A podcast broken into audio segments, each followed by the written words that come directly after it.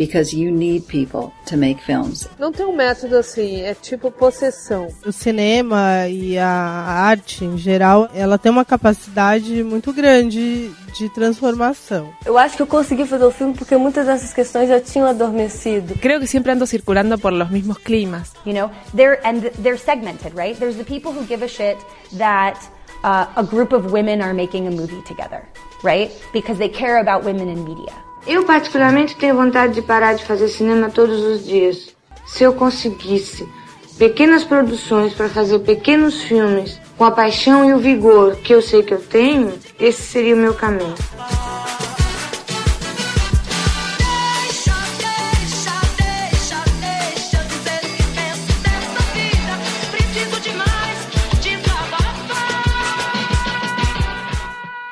Feito por Elas, o podcast que discute o protagonismo das mulheres no audiovisual.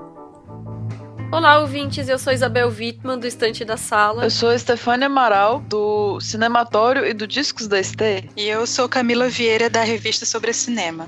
E você está escutando Feito por Elas, o podcast que discute o protagonismo da mulher no audiovisual.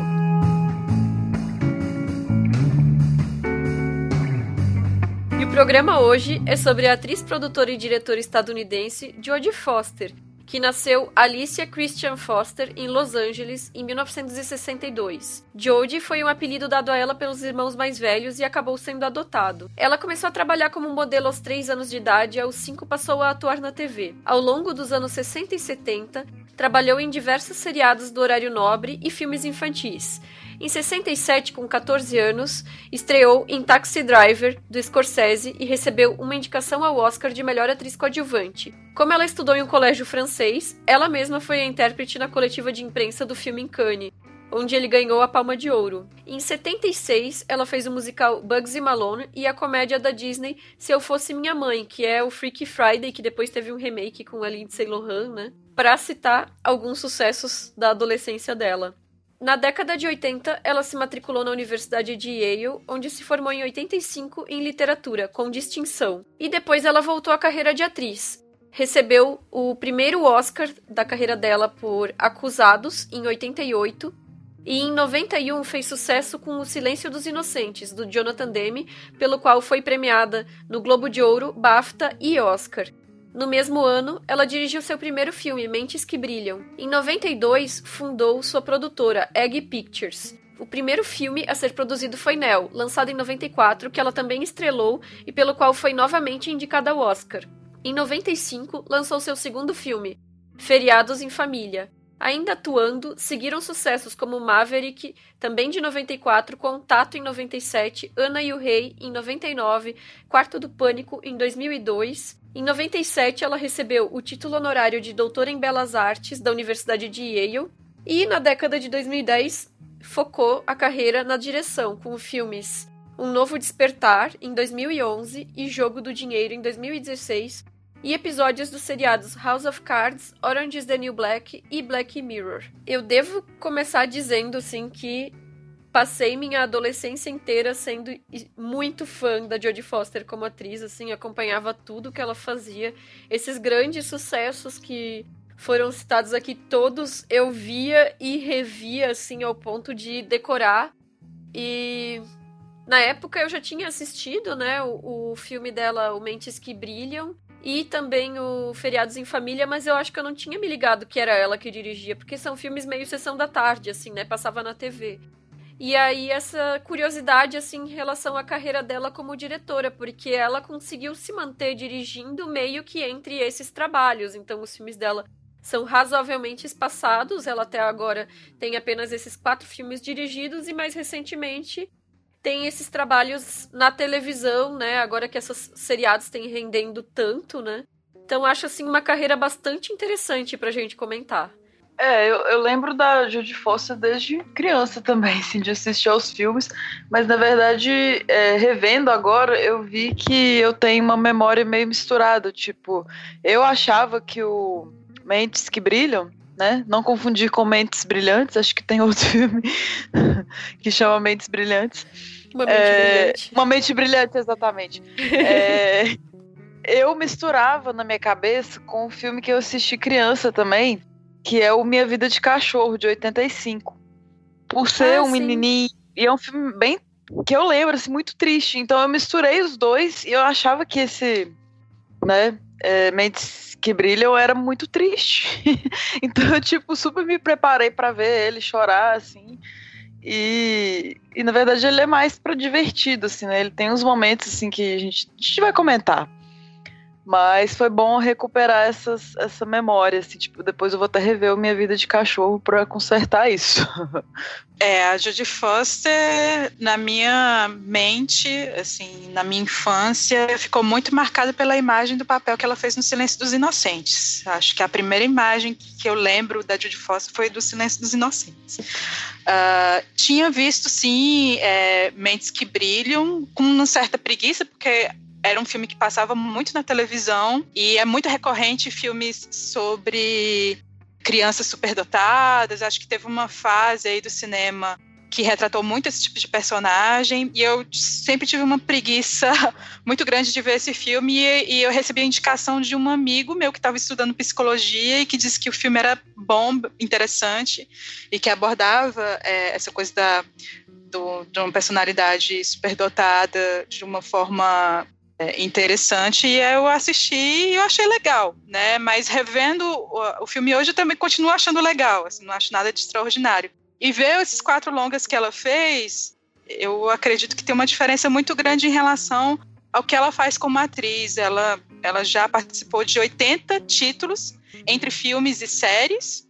Né? Ela já tem uma carreira muito extensa como atriz e geralmente ela pega papéis de títulos mainstream né, que geralmente são filmes ou séries que fazem sucesso. Então ela se propõe a, a, fazer isso.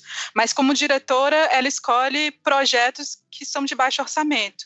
São filmes independentes. Então é interessante ver essa distinção assim, do trabalho dela como atriz, porque ela diz que ela não, ela não consegue atuar muito bem em filmes menores, que ela só consegue atuar muito bem em filmes que têm um, grande orçamento. Para ela é um, é um isso exige um determinado tipo de atuação que ela consegue lidar melhor, mas ela também atua nos próprios filmes em que ela dirige, pelo menos em dois, né? Então, tem essa diferença muito grande entre o trabalho dela como atriz e o trabalho dela como diretora, no termo mesmo de tamanho de produção. É interessante isso. E também, pensando assim na, na carreira dela como atriz, uma coisa que a gente tinha comentado antes da gravação, né? É como ela escolheu estrategicamente papéis que sempre eram personagens muito interessantes, assim, né? Então, ela começou muito cedo, claro. É, é claro que ali pela adolescência veio uma série de filmes que não desafiavam ela, e ela mesma fala que eram filmes em que basicamente ela tinha que ser ela mesma, esses filmes de juventude, né? Mas depois que ela se estabeleceu, depois que ela voltou da, da universidade, já aí pensando em uma carreira de atriz para valer como mulher adulta fazendo suas escolhas, ela sempre optou por esses papéis que fossem de personagens mais bem trabalhadas, né? Então a gente vê ali que, embora ela sempre foi muito discreta sobre a vida dela e sobre os posicionamentos, ela, ela fazia o que poderia ser chamado de uma leve militância feminista e LGBT ao longo da carreira dela, embora sem mencionar detalhes da vida pessoal, né? E isso também se reflete muito na forma como ela foi construindo esse conjunto de personagens para a vida dela. É, eu acho que a vida da Jodie Foster é admirável, assim, um pouco que a gente lê, o que a gente sabe, porque ela também, ela se resguarda muito, né? Ela tem essa coisa da privacidade como algo muito intocável, né? Assim, é, então ela, ela escolheu muito bem os papéis que ela fez e ela foi uma das poucas atrizes mirins que conseguiu ter sucesso, assim, muito rápido nessa passagem da, da infância para a vida adulta. Né? Eu acho que ela não teve problema para se adequar ao que a indústria pedia, né? Então, é, e lendo sobre a biografia dela, ela mantém coisas em privacidade, né? Por exemplo, a identidade do pai dos filhos dela, né? Ela, é uma coisa que ninguém sabe, né? Quem é? Então, assim, ela também tem, tem uma relação muito tipo de proteção em relação aos filhos, um cuidado muito grande, né? Acho que nesses últimos anos ela se dedicou a cuidar mais dos filhos. Ela acha, por exemplo, que ir para eventos de Hollywood, né, como festas, premiações, isso para ela é trabalho. Isso não é uma coisa fora do trabalho, então é, exige que ela esteja longe da família. Então ela passou um tempo aí sem, sem fazer filmes, sem fazer projetos, justamente para se dedicar a essa família dela. E a gente vendo assim tudo que ela alcançou ainda muito jovem, o fato de ela ter estudado nesse colégio francês que permitiu ela já trabalhar como intérprete no próprio filme em que ela atuou e ter tido essa carreira desde muito cedo, né? Parece ter algo a ver também com a opção dessa primeira desse primeiro trabalho de direção dela, que foi o Mentes que Brilham, que foi lançado em 91. Então foi o primeiro momento em que ela parou, talvez, para refletir sobre a carreira dela olhando para trás, né? Já adulta, já ali fazendo sucesso com o Silêncio dos Inocentes e tudo mais, né? E é um filme que é sobre a Didi, que é interpretada por ela mesma, que é uma mãe solo de um menino chamado Fred, que é um pequeno gênio, né? É um menino superdotado que ele pinta, ele escreve poesia, tem um conhecimento avançado de matemática e física. E a diretora de uma escola para alunos superdotados, a Jane Grierson, oferece uma vaga para ele. Mas isso na condição de que ele passasse por um processo assim de adaptação, de ir a eventos junto com ela, que faziam com que ele precisasse se manter afastado da mãe. E aí toda essa essa coisa de a criança se sentir dividida entre o afeto e o carinho da mãe e as possibilidades de estudo e avanço intelectual que essa outra mulher oferecia, né? É, eu fiquei. Eu acho que existem recorrências né, na filmografia da Judy Foster. Eu acho que. Acredito que todos os filmes têm personagens que são excepcionais ou com vidas excepcionais, vidas muito singulares. É, e ela reforça muito os valores familiares, né? Mesmo o, o, último filme dela, que é o Money Monster, né? Tudo, tudo por dinheiro, se não me engano, o nome do filme. É, jogo e, do dinheiro, é. Isso, jogo, isso. É, jogo do dinheiro, porque eu sempre confundo com o título de um outro filme. Tem uma questão familiar por trás desse personagem, né? Que tem uma família, tá com um filho para chegar, e existe uma certa comoção em torno disso, então tem a questão da, de uma certa afirmação desses valores familiares no lugar de atitudes individuais. Né? E aí, às vezes, eu penso que até chega num certo conservadorismo. Eu acho que esses filmes é, dela mostram uma certa visão de mundo ainda muito conservadora, familiar americana. É, mas aí, falando do, do Mentes que Brilham, Bom, a, a personagem da Didi cuida sozinha do filho, ela é garçonete, ela tá é, querendo conseguir um emprego como dançarina, vive numa situação um pouco difícil de lidar sozinha ali com o filho, e ela esconde a paternidade é, do filho.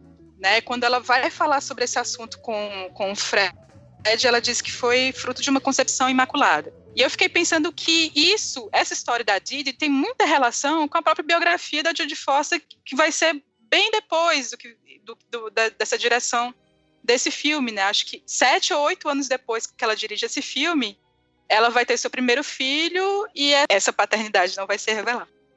Então eu vejo que há muitas ressonâncias é, da Judy Foster em relação à personagem da Didi, mas também ao próprio personagem do Fred né, que é esse menino superdotado. A Judy Foster aprendeu a ler com três anos de idade. Ela se tornou muito fluente em francês e espanhol com apenas 14 anos. Então, ela tem também essa aprendizagem muito precoce e imagino que isso é, acabou sendo uma questão dentro da, da relação familiar, né, que ela teve dentro dessa, dessa condição mesmo, assim, de aprender as coisas muito rápido e de ser muito inteligente. Bacana esse detalhe biográfico. Que faz sentido, sim. Uma moça precoce, realmente. É, então, esse filme, ele, acho, para um. É um primeiro trabalho dela, né? Como diretora, sim. Para um primeiro trabalho, ele, ele eu acho muito bom e tudo. Mas a gente repara, né, numa revisão mais madura, algumas coisas, tipo. Algumas linhas ali que podiam ser mais desenvolvidas e tal.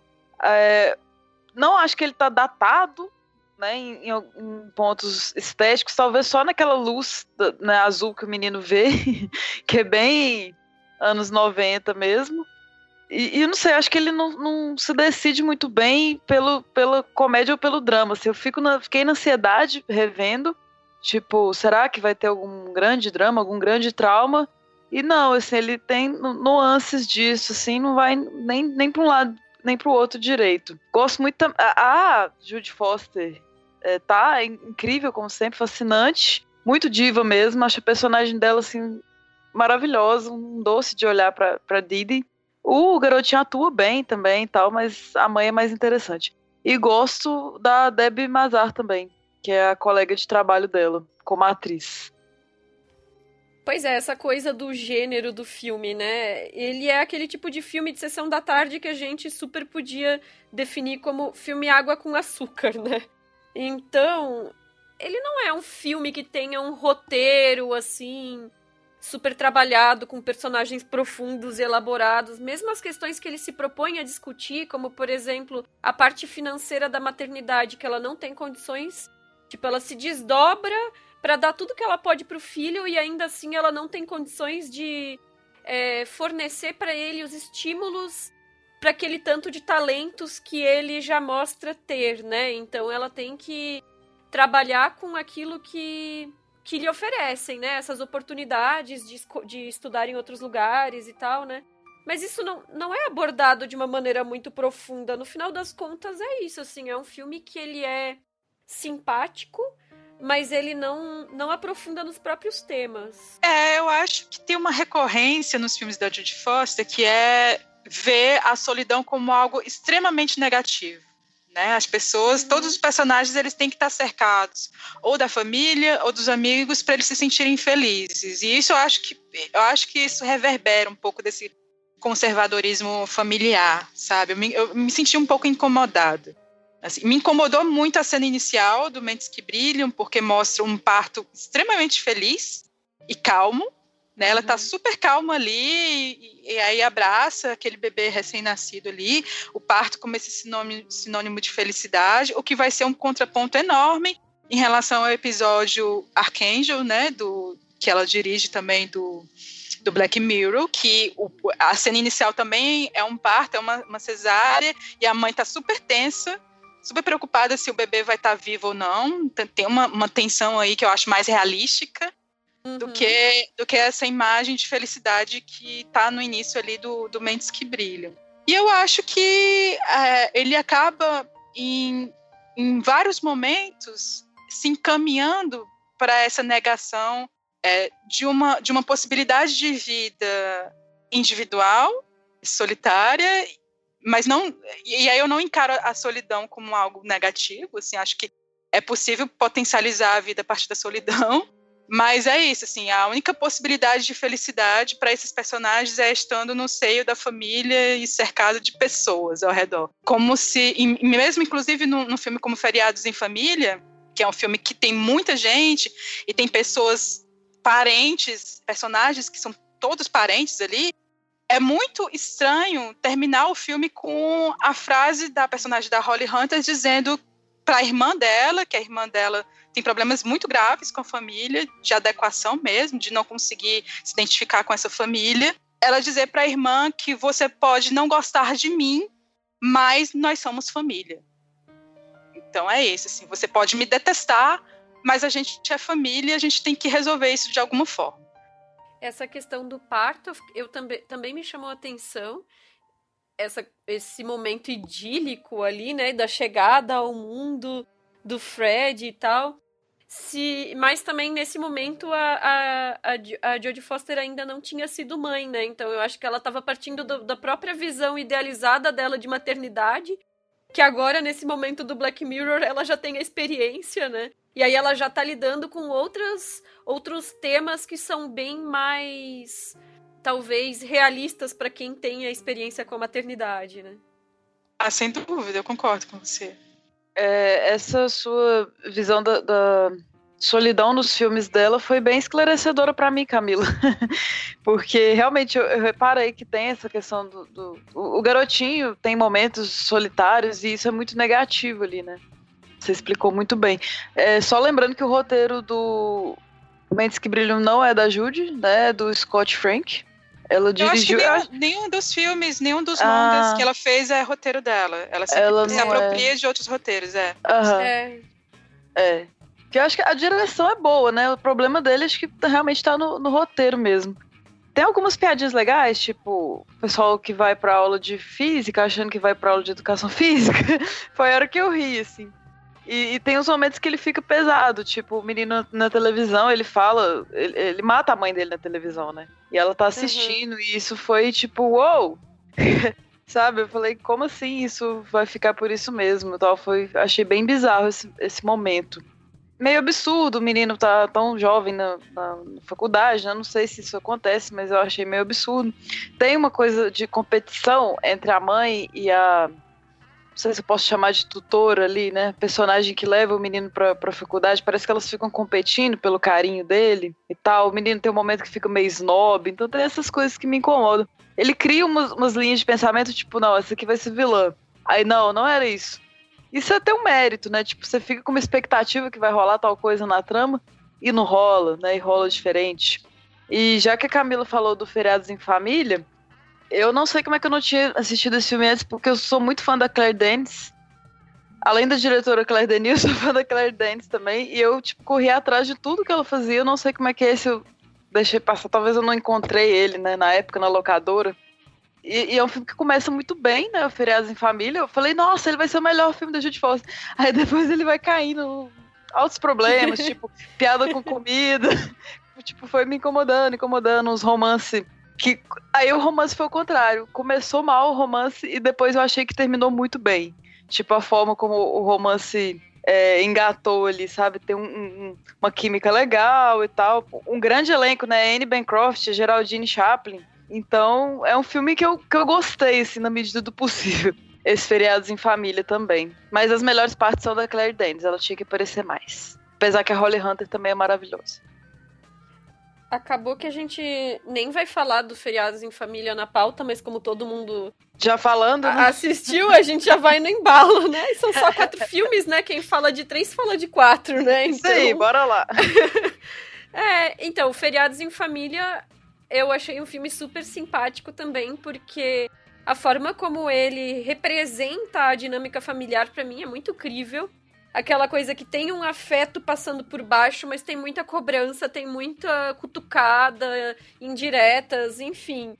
E, e é a coisa do, das festas de fim de ano como aquele momento que concentra esses, essas relações, né? Eu acho que ali ela já tá muito mais segura na forma como ela dirige, especialmente quando a gente vê a quantidade de atores e nesse elenco, né? Assim, todos eles com papéis relativamente grandes. Não, é claro que a Holly Hunter é, é a protagonista, mas não, não tem assim um, um, destaque assim como ela sendo a única. O que me incomoda realmente, eu não tinha parado para pensar nesse ponto que a Camila levantou sobre a impossibilidade dos personagens dela de ficarem sós e isso é realmente recorrente e problemático, né? E ao contrário da Estê, eu achei que o romance assim foi super é, forçado muito nesse sentido de que, meu Deus, essa mulher aos 40 anos, com essa filha de 18 anos, não pode terminar esse filme sozinha. e aí empurra um namorado de, de última hora para ela na, na, na, ação de graças, assim. Não, sabe? exatamente. É isso, é isso que você tá falando, Isa. É, é como se não houvesse nenhuma possibilidade para esses outros personagens conseguirem tomar o rumo próprio das suas vidas, sabe? Longe de um, de um amor romântico ou de uma da, da, sua própria família que é problemática, é uma família completamente disfuncional, né? Tem inclusive o Robert Downey Jr. ali fazendo um papel bem interessante, inclusive. Mas para mim é, é, um dos filmes mais maduros, sim. Acho que em termos de direção de atores, a Judy Foster dirige muito bem os atores e eu acho que no Feriados em Família ela consegue dar um equilíbrio muito bem a esse elenco é, que é extraordinário. Mas eu acho que em alguns filmes ela, ela apressa demais as coisas e você fica sem entender. Por exemplo, o final do, do Mentes que Brilham é muito apressado. Assim, quanto tempo uhum. passou para acontecer aquela festa de aniversário que deu certo? É. Porque, Uhum. porque eu, inclusive, eu acho que a melhor cena de festa de aniversário é a primeira. Que aparece ali que, ela, que a, a Didi organiza, né? E não vai nenhum dos coleguinhas. Me lembrou muito curto da Gabriela Amaral Almeida, A Mão, a mão que, afaga. Eu também lembrei. Mas, é, mas A Mão que Afaga, ela traz um estranhamento para aquilo e a Judy Foster, ela apenas, assim, é, ok, é uma coisa que não deu certo, vamos carregar de melancolia, de tristeza, né? E isso vai ser um problema para o personagem que ele precisa resolver. Então, acho que todos os filmes dela têm tem essa questão mesmo. E eu acho que isso, isso fica mais grave no próximo filme que a gente vai comentar, que é o Novo Despertar. Ah, eu adorei o Novo Despertar, mas tá terminando Feriados em Família. Sobre a questão que ela fala pra irmã dela, tipo, somos família, é, para mim soou mais no sentido assim, tipo, você não precisa gostar de mim, a gente não tem escolha, a gente continua irmã, não é que a gente vai resolver isso. É que, tipo, a gente é irmã, sabe? Fato e eu vou embora aqui e você vai ficar chorando. Eu, eu vi mais no, no, sentido assim, tipo, não adianta. Não temos obrigação, mas somos irmãs. É mais um, foi mais pra um lado negativo do que vamos resolver isso e ser amigas, sabe? É só dizer essa visão aí. E sobre o romance, né, em defesa do romance, é, eu achei, como nos filmes da Julie Delpy que a gente comentou, tipo, aquele encontro é muito perturbador, né, com a família, assim, tipo, eu até acho que ela queria ficar sozinha naquele momento, né? Tava, foi demitida e tal. Acho que o filme começa bem por isso, assim, várias coisas acontecendo, a filha, né? Amadurecendo. E não, ela é perturbada na viagem de avião. É, a família, tipo, é um saco. Então, e ela super resistente em relação ao romance, sabe? Ela não, não quer e tal. E, e lembrando que ela não estava se relacionando antes, né? Ela é divorciada e tal. Então, acho que foi um evento que aconteceu. Eu acho que o romance pode fazer parte da vida em determinados momentos. E o filme não tem aquela coisa, apesar que eles, né, no final estão ali, como o filme que a gente falou da. Ai meu Deus. Pausa para lembrar o nome do filme, que eu super defendi e nem todo mundo gostou. Do Dia dos Namorados. Ah, o Amor Não Tira Férias. Isso. Como no Amor Não Tira Férias, é, eu acho que não é um romance, tipo, estabelecido, sabe? Não tem um pedido de casamento, não tem um, um final estabelecido. É apenas um, um respiro.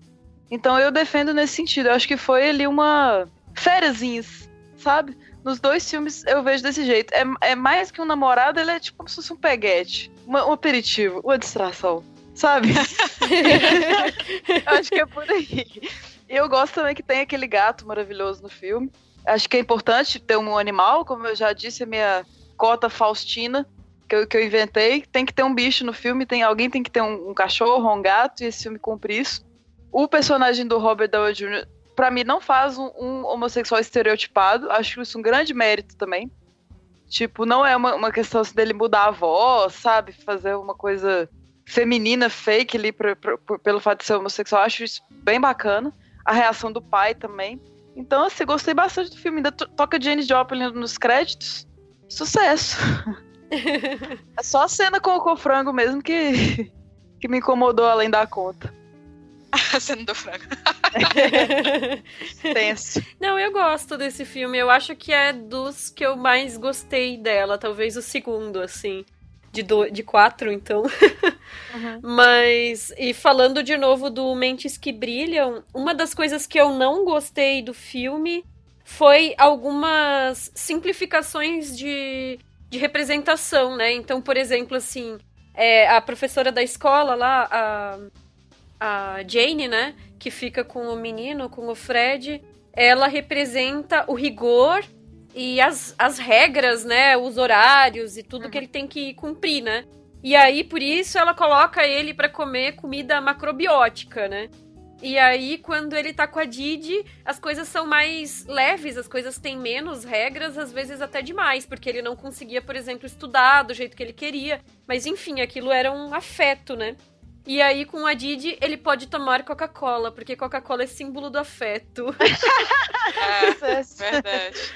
Tem isso e, e outra coisa, eu achei, assim, o figurino da própria da própria Didi no início, quando ela tá, assim, numa vida mais mais desregrada, tentando fazer as coisas, o trabalho como garçonete, tentando ir para conseguir emprego sei lá onde. Aí ela usa umas roupas super chamativas com uns brincos uhum. enormes, vários colares e tal.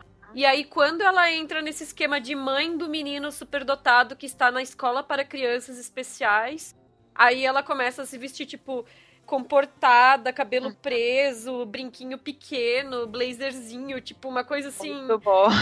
é, é como se como se ela precisasse encaretar para representar uma, um tipo de maternidade ideal, já que ela tá. é mãe solo, ela precisa se provar mais do que as outras mães naquele espaço que já é um espaço de cobrança, né? Hum. Então ela tem que ter uma performance assim de sobriedade de, em comparação ao que ela era anteriormente. E isso em nenhum momento é mencionado assim no filme, é só colocado por meio do, do figurino dela, mas eu, eu acho que da forma como é colocado poderia ter sido mais problematizado, sabe? Porque com certeza isso isso estaria na construção da personagem no sentido de mostrar que isso é um esforço dela para mostrar que ela também pode estar nesse lugar.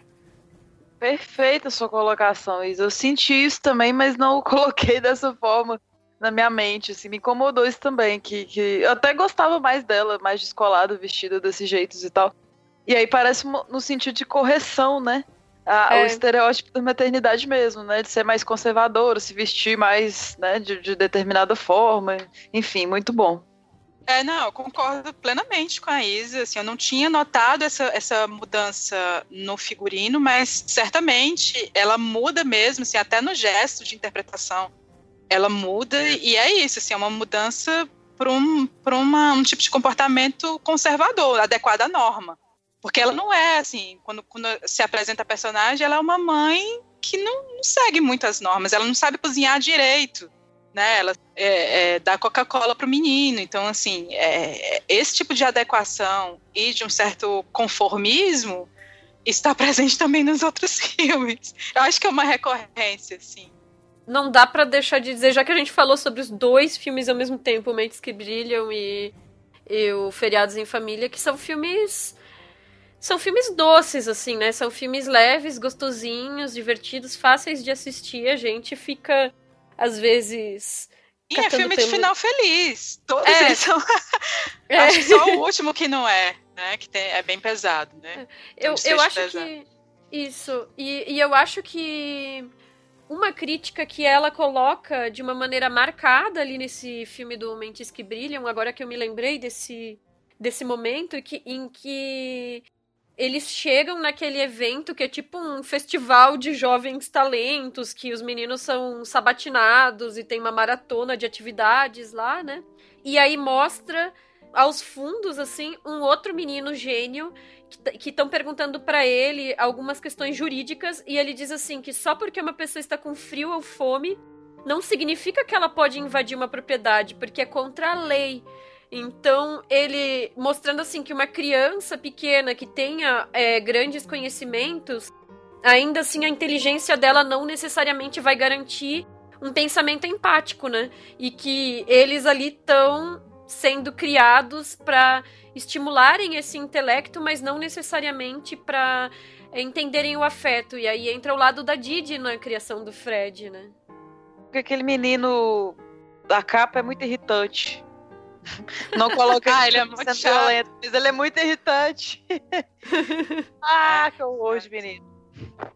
É, e ele meio que representa isso, né? Uma criança que foi tratada como especial e acima da média desde muito cedo e aí não sabe lidar com isso, né? Não aprendeu a, a lidar com essa fama e, e tudo mais. Snob, né, também. É. Ah, tem um momento que eu acho muito ruim, que é o momento da, daquele, daquela brincadeira com os números, né? De adivinhar. Não, de fazer a contagem lá dos números. Que aí quando mostra o Fred pensando, aí aparece os numerozinhos assim, gráficos. Gente, que didatismo, eu não precisava disso. É, é, o, é azul que eu falei. O momento né, que tem isso, sabe? Completamente deslocado do filme, gente. Não precisa. Mas é o, os númerozinhos em neon azul, não é isso? É horrível. Então, gente, horrível. vamos tirar essa cena, porque ficou datada e ó. Não gostamos. Jude. Edita aí, versão do, do diretor. Sem os númerozinhos azuis. Completamente no filme, né? Porque você não vê nada disso no resto do filme. Uhum, né? Exato. Então, assim, por que, que ela vai colocar ali? Só para dizer, é, nossa, ele está pensando em números, de fato. Vai ser Acho que tem a, a cena do. da sinuca. Tem isso também. Ah, não sinuca? É, na hora que ele, que ele tá jogando sinuca com um amigo mais velho.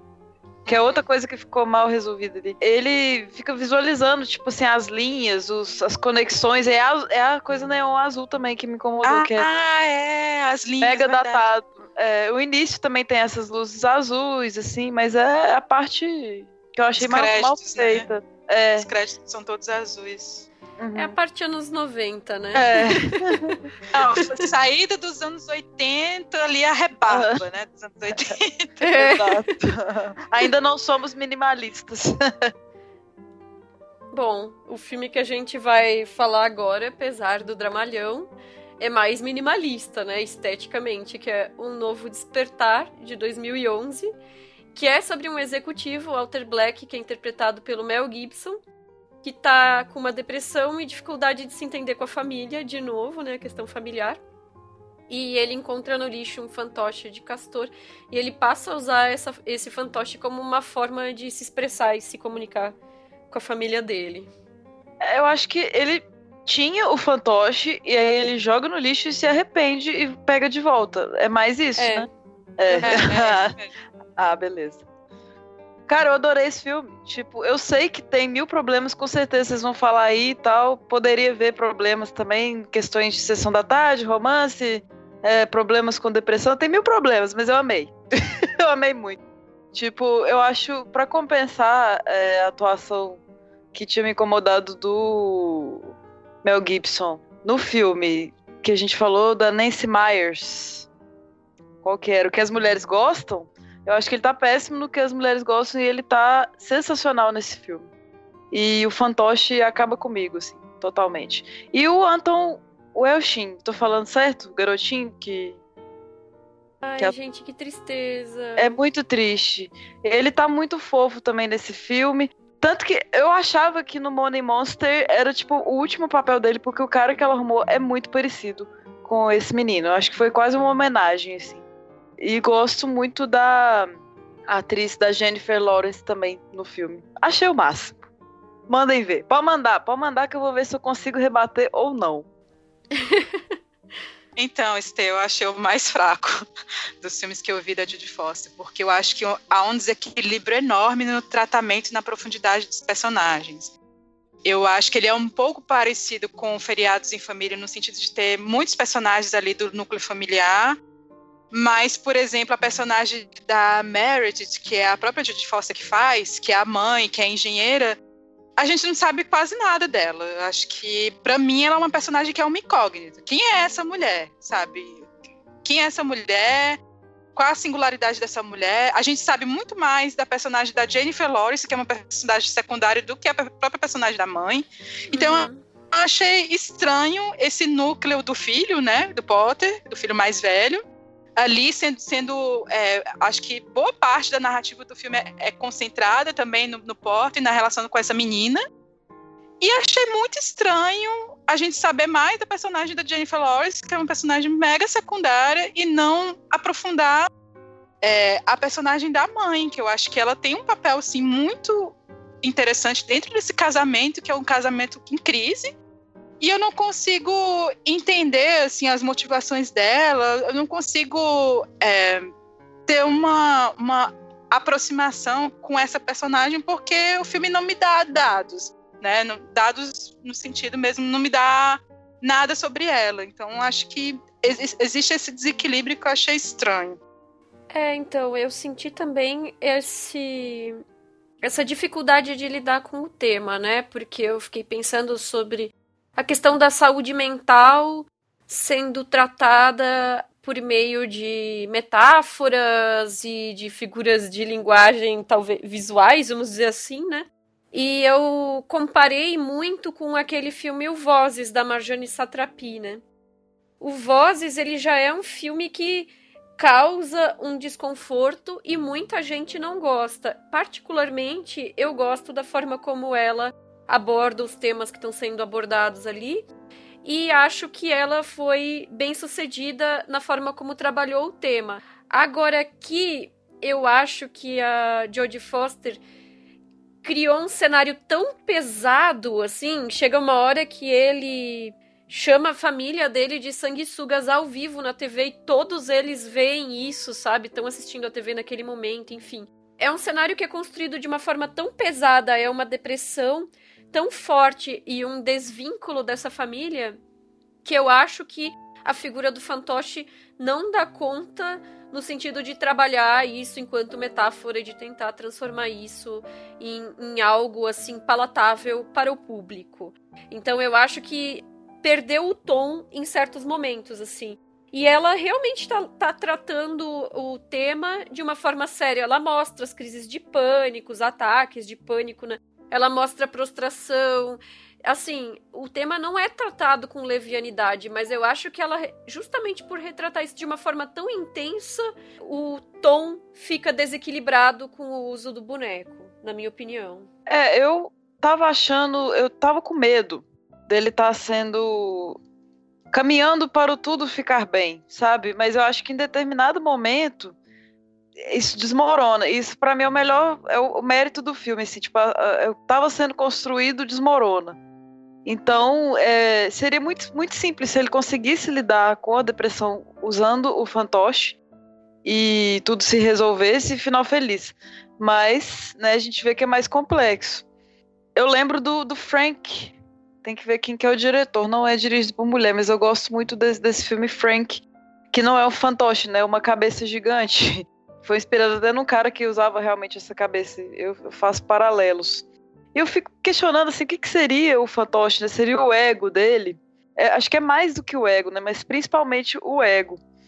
E gosto muito também do fato da voz do fantoche não ser uma voz que vem misteriosamente como um filme de cachorro. Tipo, você não sabe de onde vem aquela voz e ele está falando. Nós vemos que é ele que está dublando o fantoche. Né? Então eu acho isso massa, assim, porque é como se conversar com você mesmo, conversar com uma outra parte de si mesmo pudesse ajudar no processo. Então eu acho sensacional isso. Me, me emocionou esse filme mesmo, assim, tipo, eu, eu, ri bastante, mas eu chorei também, até porque toca Rei e aí acaba comigo quando fazem isso. E lembrando o que a Camila falou da recorrência da solidão, eu até notei que tem uma fala que alguém fala, tipo, você não tem que ficar sozinho. reforçando isso, né? Essa, essa, importância que a gente fosse dar para não poder ficar sozinho. Então, é justamente isso que eu acho complicado, sabe, ter no filme, porque o Castor, ele aparece ali como uma outra possibilidade de diálogo dele com ele mesmo, né? Ele aparece para incentivar o protagonista a sair dessa caixinha, né, que, que é o que está levando ele à depressão, né? essa, essa vida é, de mesmice, né, de mediocridade, de que ele é um executivo, né, ele é um CEO da empresa que ele herdou do pai. Então, de certa forma, ele leva uma, uma vida que é confortável para ele e isso não é o suficiente. E aí, quando o Castor aparece, quando ele fala isso, né, vamos explodir, vamos explodir essa, essa rotina, me parece que ali é uma possibilidade de libertação desse personagem. E eu, e eu acho interessante como se dá essa transformação a partir dessa figura do Castor. No entanto, parece que tudo volta a essa mesma condição, né? Ele é, tem um desfecho trágico ali que leva ele a ter uma percepção de que ele não pode sair da caixinha, na verdade, né? E aí eu fico, eu terminei o filme com essa sensação de que não vai dar certo sabe? Voltar para essa condição inicial não vai dar certo. Embora o filme ele venda essa ideia de que tá, vai dar tudo certo. Né, que todo mundo ali vai se reconciliar e tudo, mas eu acredito que dentro daquela condição dele vai dar problema lá na frente, sabe? Eu, eu não consigo acreditar no desfecho do filme. E isso me incomoda muito mesmo, porque ali foi criada uma condição de possibilidade de libertação desse personagem mas aí não chega a fundo, sabe? Ele tem que voltar à condição inicial dele. Eu acho isso muito estranho. Mas eu acho que ele não volta como ele era antes. Aí que tá. Por mais que, que não seja o que a gente espera com o fantoche, é, com certeza algo nele mudou, assim.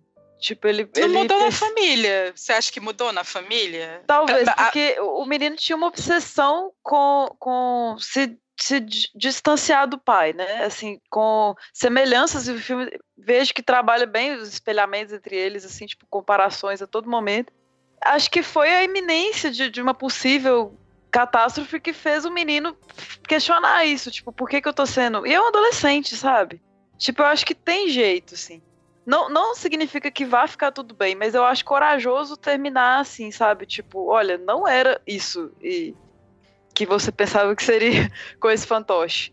E tem, tem uma esperança, claro, Hollywood, final feliz, mas eu acho que ele passou por um processo irreversível ali com o fantoche nele. Assim, ter que negar esse fantoche, não sei se vai ficar tudo bem, mas eu acho que ele não é mais o mesmo cara, nesse sentido. Eu não sei, eu acho o filme termina com umas imagens muito felizes, né? Da família toda ali. E, e, não sei, eu acho que ela me vende uma ideia muito equivocada do que poderá ser o, o futuro desse personagem, sabe? Eu achei meio enganoso para mim. É, eu. A Esther falou que o filme emocionou ela. O filme ele também me emocionou. Eu me envolvi com o drama desse personagem. Eu achei nesse sentido bem construído no drama dele, né? Mas aí, como eu falei, eu acho que é esse problema de tom, sabe? Porque ele sai do trilho. Tem uma hora que a narrativa sai do trilho. E aí eu acho que, de certa forma, a gente é jogado para fora junto, sabe? Enquanto espectador. E, o que eu acho uma pena, porque se esse filme, assim, se, se o público, de uma maneira geral, nós inclusas, com exceção da Esther, tivéssemos comprado melhor, assim, a, a, a premissa dele, se ele tivesse, talvez, realizado o, o ato final dele, vamos dizer assim, de outra forma, e ao desenvolvimento de alguns personagens de outra forma, eu acho que ele poderia ter se tornado um filme muito impactante desses filmes que as pessoas comentam anos e anos depois, sabe? Jovens clássicos mesmo. Então, não sei, assim, alguma coisa desconectou ali no meio do caminho. Adoro. Talvez foi alguma coisa na montanha russa, né? Que algum carrinho saiu do lugar. Inclusive, eu achei incrível, assim. É, eu concordei com a Camila que, ela, que o casal jovem é mais desenvolvido. Eu acredito que, pensando agora, né, por, por motivos capitalistas, será? vamos vender a relação entre dois jovens? Interessante, né? Vamos desenvolver mais esses jovens aqui do que a esposa, então. Ok, foi por isso, admito. Mas é, é, sutil, assim, tem uma hora que ela tá programando lá as montanhas russas dela, aí ela faz tipo um looping de coraçãozinho, porque ela está apaixonada. Ó, que lindo, ó. é muito bonitinho. E a gente consegue ver, tipo, no computador dela, sabe? Não é uma coisa gritante, assim. Eu fiquei muito querendo andar numa montanha russa com o coração no meio assim, de looping. Oh, sucesso. Algumas conexões meio, talvez, aleatórias que eu fiz assistindo o filme. O momento do início do filme que ele vai tentar amarrar a gravata no ferro da cortina do banheiro e acaba caindo na, dentro da banheira, né? me lembrou a cena que ele mesmo cai dentro da banheira no do que as mulheres gostam. Hum, ah, legal. Lembro, Referências. é, dessa vez menos cômica, né? E eu fiquei pensando também na coisa do uma babá quase perfeita, né? Porque o Robin Williams também era, era uma pessoa que tinha depressão e os personagens dele tinham uma certa melancolia junto com o humor, né? E a babá também tinha essa coisa de usar o, o fan, os fantoches para conversar com as crianças como uma forma de, de comunicar aquilo que às vezes o personagem enquanto pai não, não conseguia, né? Então também relacionei assim de certa forma, mas esse é um pouco mais aleatório. A, a própria trajetória do, do Mel Gibson, né? Porque esse filme, a, o Mel Gibson é um grande amigo da Jodie Foster. E esse filme foi feito naquele momento em que ele estava mais ostracizado em Hollywood em virtude de todos os, os escândalos, né? Que ele tinha feito. É, foram comentários é, antissemitas, comentários misóginos, né? Então... É, e ele passou por uma fase de alcoolismo também, então teve uma fase é. pesada aí dele. É, e aí esse filme foi, de certa forma, como um carro, é, um, um, um, veículo, né, para ele colocar em prática o, o, talento de atuação dele, né? Ela praticamente presenteou ele com esse filme, Um Novo Despertar, no título em português. Nossa, o título péssimo, inclusive. é, bom, bom trocadilho, é, isso. Mas é, mas é isso, assim, por, para muitas pessoas eu li textos assim dizendo que a forma como dá para traçar paralelos entre a história do personagem e a própria trajetória do Mel Gibson é muito na cara para quem acompanha ele enquanto astro. Mas é claro que, assim, não é só ele que está sendo retratado ali no filme, mas algumas coisas se sobrepõem de uma maneira que realmente a gente não tem como não ver, né? As semelhanças. Bom, então a gente sai de um filme que foi feito de presente para o Mel Gibson e vamos para um filme que também foi criado como um veículo para o carisma do intérprete, de seu protagonista, né? Então, o próximo filme é O Jogo do Dinheiro, que foi lançado em 2016, que tem um apresentador de programa de finanças, o Lee Gates, interpretado pelo George Clooney, que é sequestrado ao vivo por Kyle, um rapaz que perdeu é, todas as suas economias ao seguir as dicas de investimento dele. E a situação é lidada ao vivo pela Pat, que é a Julia Roberts, que está dirigindo o programa. É, cara, eu tive o privilégio de assistir esse filme na cabine na época. Na época, né? quantos anos? 2016. É, e eu gostei muito, eu fiquei, tipo, muito nervosa assistindo esse filme, assim, tipo, o que que vai uhum. acontecer, meu Deus? Sangue no olho, sabe? É tenso demais. E sair do cinema assim, cara, eu amo a Judy Foster, meu Deus, falando pra todo mundo assista o Jogo do Dinheiro. E eu revi e isso se repetiu. Eu fiquei nervosa de novo. Eu gostei pra caralho e eu re, re, sou muito fã da Judy Foster. É, eu também assisti esse filme em cabine e na época eu gostei muito. Eu fiquei muito colada assim na cadeira, nervosa, tensa, o que, que vai acontecer, porque é muita coisa que acontece ao mesmo tempo, porque a gente vê ali o que acontece nos bastidores daquele programa ao mesmo tempo o que está acontecendo ali na gravação. É muita coisa, muita montagem paralela e você fica realmente ligado no que vai acontecer. E é um filme com dois universos, né? Acho que faz uma crítica a dois universos: a, ao mundo do mercado financeiro que é um mundo em constante crise, e a espetacularização midiática. Né? Então, uhum. acho que é um filme que, que aborda essas duas frentes temáticas e faz críticas duras, tanto de um lado quanto de outro.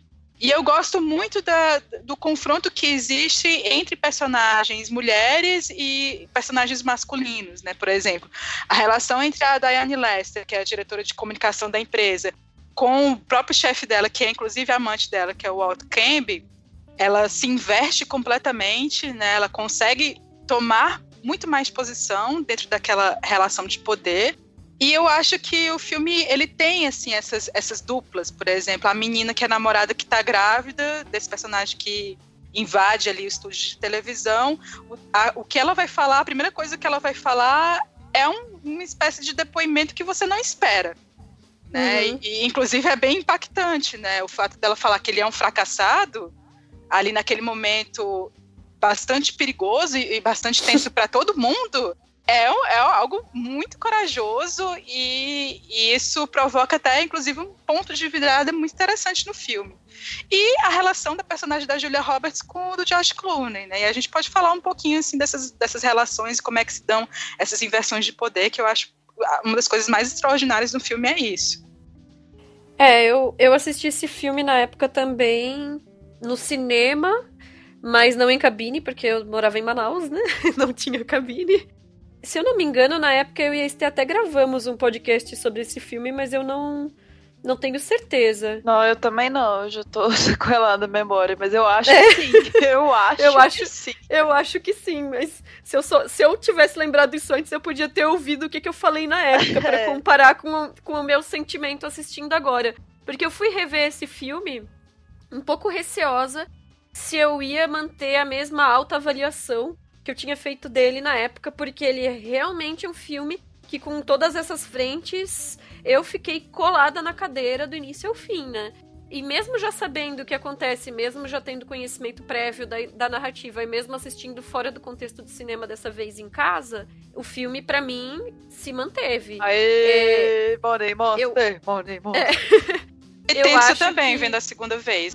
Eu se manteve é. muito. Total, é. gente, total. E eu, e eu acho que aqui realmente a gente vê o nível de maturidade que tá a direção de, da Jodie Foster. Eu acho que talvez ter feito esses pequenos episódios de TV tenha tenham colaborado assim nesse, nesse incremento, porque o que o novo um novo despertar tem de irregular aqui é completamente ela sabe o que ela tá fazendo, assim, cada momento tem aquele clima certo e mesmo que seja uma narrativa híbrida, tenha um pouco de crítica ao mercado financeiro, que muita gente diz que é rasa, não me importo.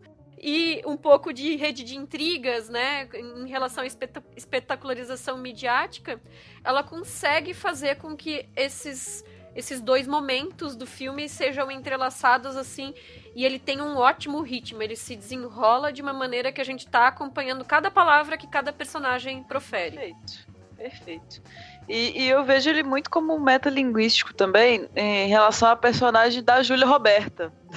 Isa uma vez foi digitar Julia Roberts, colocou Isa Roberta e virou uma piadinha interna. Então, Julia Roberta, incrível, né, no papel.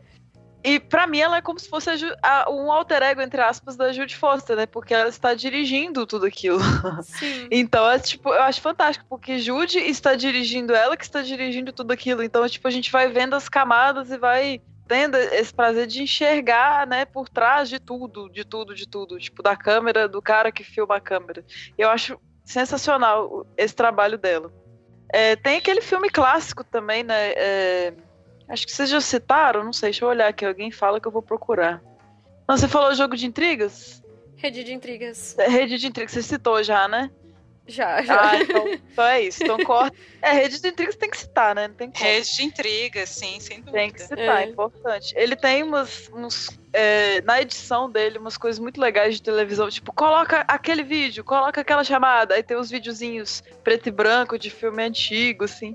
É muito bem editado. A trilha de suspense, né? Que colabora pra gente ficar nesse estado de nervoso que, que dá é, é, realmente é muito bom esse filme, eu gosto demais mesmo. E, e, tem, eu vejo até uma preocupação social mesmo com o personagem que, que vai que causar isso tudo. Uhum. Tem esse questionamento, né? Tipo, é, você tá aí com seu terno de mil dólares e meu trabalho honesto mal dá o dinheiro, né? Então por que que tá acontecendo tudo isso, né? Vamos chegar na, no, no âmago da questão, né? Eu que não entendo de finanças, eu achei bem explorado, né? Essa, Exatamente essa... isso que você falou, Esther. Exatamente, eu acho que é um filme sobre o mercado financeiro e eu assim até compreendo as críticas negativas que teve em relação a essa abordagem é, de informações do mercado financeiro. Pode até parecer raso para alguns críticos, mas eu acho que é um filme que tenta atingir um público mais amplo. Diferente, uhum. por exemplo, com um outro filme que também trata do mercado financeiro, que é A Grande Aposta, que é inclusive um filme oscarizável, né? Acho que teve é, teve uma repercussão muito grande por causa do é, Oscar. Foi um filme que eu saí dali. Eu não, não gosto um, tanto. Não, eu não gosto. Também não. Porque é um filme que, eu, pra mim, é um filme incompreensível. Do ponto de uh -huh. vista da questão do é. mercado financeiro, ele é muito hermético.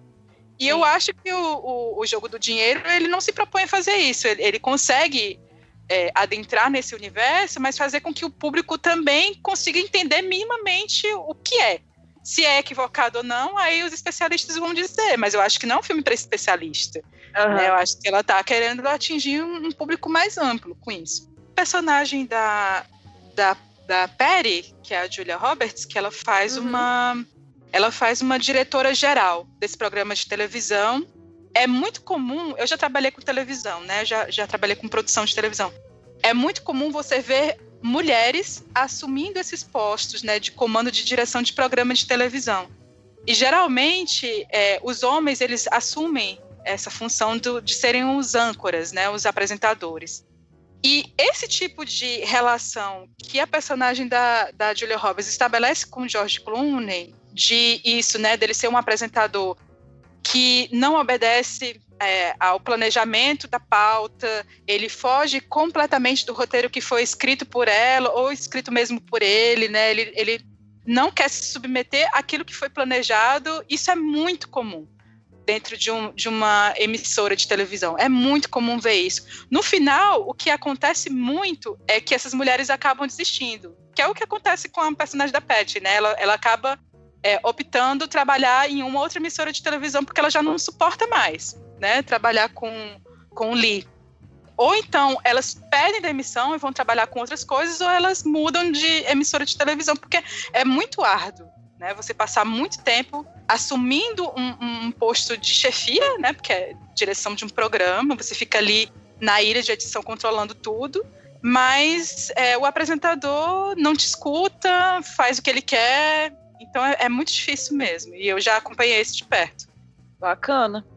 E acho que ele é surpreendente. É, você tinha citado um outro momento, mas em vários momentos, assim, tipo, são muitas informações novas, isso que você falou, chegando. Às vezes a gente acha que vai acontecer uma coisa, né? Tem uma esperança ali da reação com o, o telespectador e isso é quebrado também. E apesar disso tudo que a gente falou desse clima tenso, eu acho que ele é equilibrado também no, no sentido assim de ter alívio cômico, que não, não passa do tom, sabe? Tipo, tem umas, uns momentos de respiro, assim, uma, uma, tem uma piadinha do, do menino programador que fala com a, a, voz do mestre Yoda, sabe? Tem umas coisas legais no, no, meio, assim, que você não, não fica completamente desesperado, sabe? É um filme que eu achei, eu acho gostoso de assistir. E essa, reforçando essa coisa da metalinguagem, né? Tem um momento que, que câmera fala, não, eu não estava preocupado com a minha vida, eu preocupei mais com o enquadramento que eu ia fazer da imagem ali.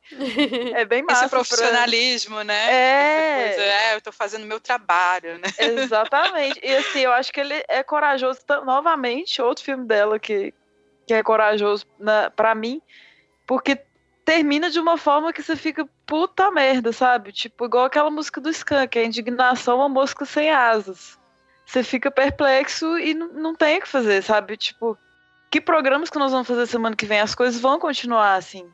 Por mais que eles possam ter tido respostas, tem muita injustiça ainda rolando, muita coisa errada. E aí tudo vira meme, né? Tudo vai pro YouTube e é isso. Uhum. E aí as pessoas, um segundo de, de silêncio depois, já estão se distraindo no totó. Então acho muito sensacional a forma como, como ela orquestra isso tudo. É, esse desfecho que mostra como, no final das contas, as outras emissoras de TV, a, a programação de TV como um todo, né, vai ser sensa sensacionalista e vai explorar o que uhum. aconteceu da melhor forma possível, que é a pior no caso, né, uhum. porque a melhor é a que mais tem audiência, né, nesse sentido, né. Fica muito claro, assim, né, que ela tá realmente tá mostrando os bastidores ali do mercado financeiro, mas ela também quer fazer essa crítica, né. Aí usando esse, essa virada que a gente tem no, nesse, nesse terceiro ato, né? Eu só acho que talvez a mudança do personagem do George Clooney tenha sido um pouco súbita, sabe? Porque ele é um especialista em finanças. Qualquer pessoa que tenha conhecimento básico de finanças sabe que qualquer instituição financeira que tenha algum dinheiro com, e, com ela para investimento, né? Tipo, dinheiro de investidores, vai usar esse dinheiro nos bastidores para especulação, sabe? E vai retornar para esses investidores o, o que era o dinheiro original deles e vai ficar com o lucro para si. Tipo, é isso que qualquer banco faz isso, sabe? Que dirá essas grandes empresas, como é a que é mostrada no filme. E a forma como eles mostram isso no filme é como se isso fosse uma grande descoberta. Meu Deus, estou chocada. Ah, é verdade. e, é. E, e, ele, como um apresentador que, tipo, ensina as pessoas a, a educação financeira ali do jeito avacalhado, mas, tipo, ensina como investir, o que fazer e não sei o que lá. Isso era uma coisa básica que ele saberia, então ele não seria pego de surpresa nesse aspecto. Então, assim, ficou um pouco maniqueísta o tratamento de, de, desse personagem na forma como ele, no final, assim, ai meu Deus, esses, essas pessoas que estão sendo enganadas e perdendo seu dinheiro, blá blá blá. Mas assim, não prejudica o filme para mim, assim, acho, continuo achando um bom filme. É, eu acho que isso que você falou pode ser o motivo dele ter sido criticado, talvez, né, pela, pela questão das finanças ali. Tipo, como assim? Não sabiam disso? Que surpresa. Pra mim foi uma surpresa. Porque eu realmente não, não. Eu conto as moedinhas, assim, tipo, eu não, não tô ligado nesses negócios de, de dinheiro. E, e acho que tem a ver, se eu vejo o personagem meio como se fosse uma fraude, sabe? Tipo, ele é, para mim, ele é um apresentador. Ele não é tanto um especialista em finanças. Porque tem momentos que ele fala assim, tipo, eu não seria nada sem a diretora, quando ele acha que a câmera tá desligada. Eu acho que ela é a mente por trás, assim, tipo, tipo, estamos fazendo um programa sobre isso e não sabemos do que estamos falando. Eu acho que é aí que é o ponto, sabe? Tipo, realmente eles não sabiam. E, e, ainda assim, isso era comercializado. Acho que a crítica ainda chega nesse, nesse nível, assim, de tipo, é uma imagem, não é uma, uma coisa teórica, né? Que estamos vendendo aqui para vocês confiarem na gente. Tem esse aspecto da, da, solidão aqui também. Tem um momento que alguém fala, todos nos deixam, cedo ou tarde, né? Uhum, Mas aqui sim. não tem a, a coisa do romance, né? Tipo, Que é ótimo. É, que também Inclusive, tá, eu até achei isso. Eu até achei isso no final, que o personagem é, ele acaba sendo condenado, né? Porque como ele fica sem família ali, e ele era o garoto da família, o garoto exemplar, né? Que ele usou o dinheiro da mãe de, que veio da mãe dele. E de certa forma ele estava ali como esse trabalhador que iria investir esse dinheiro para sustentar essa família. Então, assim, tem toda uma aura assim desse, desse personagem como um bom personagem, né? Aquele que tá fazendo tudo ali, faz as coisas erradas, mas faz em, em prol da família. Mas como ele fica abandonado ali no final, poxa, eu, eu, senti um julgamento pesado do filme em relação a ele, ali naquele desfecho. E, mas, mas enfim, e, e é isso que vocês falaram mesmo. Eu acho que tem tem algumas coisas muito apressadas. Para mim, o que me incomodou mais foi a questão jornalística mesmo. É, no momento em que eles descobrem a farsa toda, a corrupção do cara lá, que ele desviou os 800 milhões e tal, para essa negociação com a África do Sul, eles conseguem fazer aqueles vídeos muito rápido, né? gente, fiquei, né? gente, como assim? Tá tudo. Como assim, sabe? Eu fiquei não é possível ué. isso. Não é possível isso, assim, sabe? E, e naquela, naquela alvoroço todo, porque eram gente da produção ali ajudando, né? Jogando ponto para ele, assim, tipo, naquela loucura toda que ficou a cidade. E eles conseguiram agilizar esses vídeos, assim, de uma forma muito rápida. E eu achei, nossa, de onde é que vem isso, sabe? Eu acho estranho. Do ponto de vista jornalístico, eu achei estranho isso.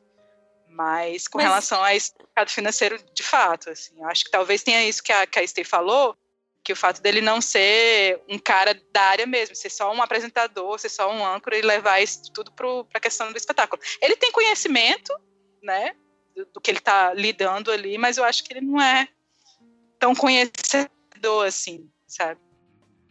Não, realmente essa coisa de montar as reportagens, editar os vídeos e tudo mais ali é mágica, né? Mas aí eu acho que entra em um aspecto muito do cinema que é mostrar tudo, os, os fatos, os dados de uma maneira muito visual, né? E aí eu vou dizer que por muito tempo uma coisa que me incomodou em diversos filmes era a forma como os personagens criavam cenários 3D só apertando o enter, sabe? No simulações no computador.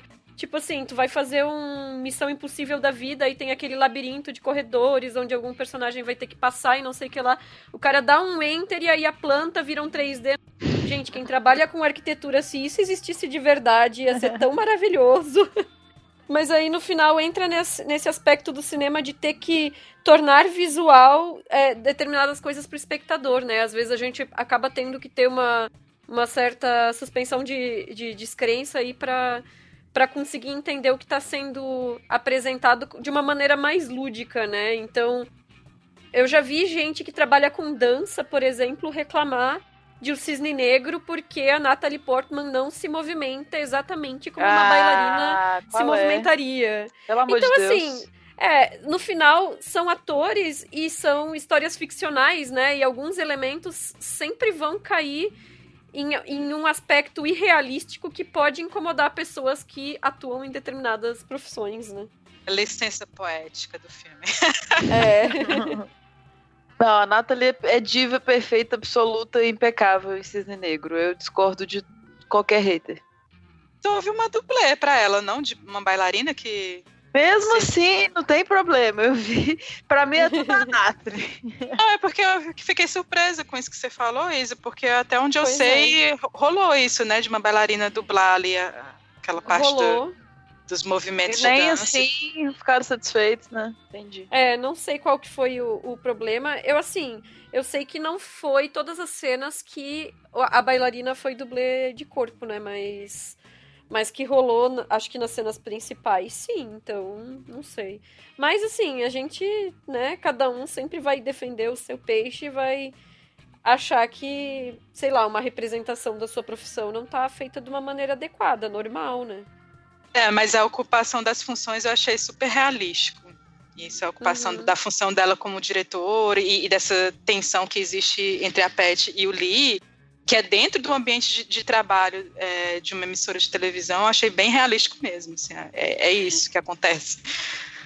E eu achei engraçado, interessante também. Uma cena que ela manda um produtor conseguir chegar em determinado lugar em um tempo que praticamente não era hábil, né? É, e aí. É. É, é, quase como e... se fosse uma gag, né? Produtor, você é produtor, resolva. Produza. Produza. e correndo pra lá e pra cá. Eu gosto é disso, sabe? Eu gosto. Eu gosto de, de, inclusive, em alguns momentos, fazer essa gag é, dentro do, desse ambiente jornalístico, assim, que é, é isso, né? Atrás de tudo possível para ter aquela informação e, e, e transmitida da melhor forma possível eu gosto disso, desses momentos assim que, que ela pega e transforma isso para uma coisa estranha. Enfim. Gostei desse filme. Gostei muito. também, também gostei. A gente gostaria de lembrar vocês que todos os principais filmes e referências que foram mencionados no programa estarão linkados no post. E se você quiser deixar o seu feedback para a gente, vocês podem mandar e-mail no contato arroba feitoporelas.com.br ou nas nossas redes sociais, Twitter, Instagram, Facebook e Letterboxd e também no SoundCloud. E se vocês puderem deixar um feedback sobre o nosso programa no iTunes com avaliação de estrelinhas, isso também ajuda a gente a ter visibilidade.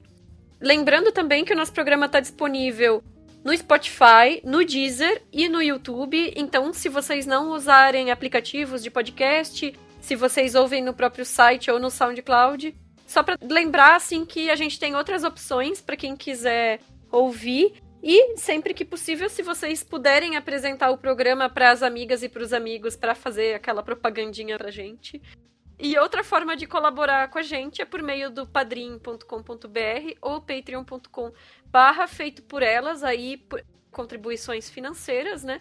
Lembrando também que quem nos amadrinha ou nos apadrinha recebe quinzenalmente uma newsletter recheada de coisas boas, de notícias, de recomendações, lista de lançamentos, dica da Netflix, enfim, várias coisas bem bacanas. E também quem nos amadrinha e nos apadrinha entra no nosso grupo fechado do Facebook, onde as pautas são decididas. Então, todos os programas que a gente tem feito são decididos por meio de votação com as madrinhas e os padrinhos. Então, agradeçam eles pelas escolhas. E se vocês quiserem participar também, nos amadrinhem, nos apadrinhem. Eba! e obrigada pela audiência e até o próximo programa. Valeu, pessoal! Tchau, gente. Até mais.